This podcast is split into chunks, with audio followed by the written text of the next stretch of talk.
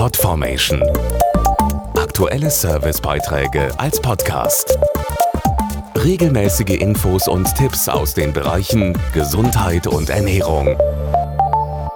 Seit der Corona-Krise gibt es weniger Schlaganfälle. Wieso das denn, werden Sie sich jetzt fragen? Die Vermutung ist, aus Angst vor der Ansteckung trauen sich Patienten mit leichten Symptomen nicht in die Klinik. Eine Vorsicht, die lebensgefährlich werden kann. Das will die Stiftung Deutsche Schlaganfallhilfe jetzt ändern. Am 10. Mai ist der Tag gegen den Schlaganfall. Sein Motto? Mit Apps gegen den Schlaganfall.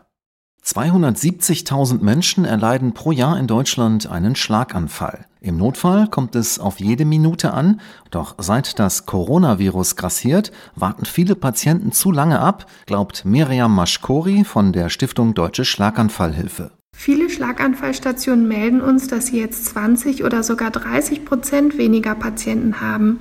Anscheinend kommen viele der Patienten mit vorübergehenden Ausfällen im Moment nicht in die Klinik. Das kann aber fatale Folgen haben, denn oft folgt auf so eine leichtere, kleinere Attacke ein zweiter, sehr viel schwererer Schlaganfall. Das Wissen um die Symptome eines Schlaganfalls und das richtige Handeln im Notfall kann Leben retten.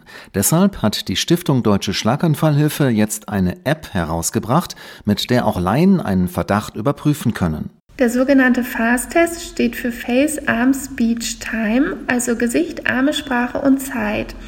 Mit drei einfachen Fragen lassen sich die häufigsten Schlaganfallsymptome überprüfen. Besteht dann der geringste Verdacht auf einen Schlaganfall, kann man direkt aus der App heraus einen Notruf absetzen. Die Schlaganfall-App Fast Test ist dreisprachig und mit einer Audiofunktion lassen sich die Testfragen auch vorlesen. Die App ist kostenlos erhältlich im Google Play Store und im Apple Store. Podformation.de Aktuelle Servicebeiträge als Podcast.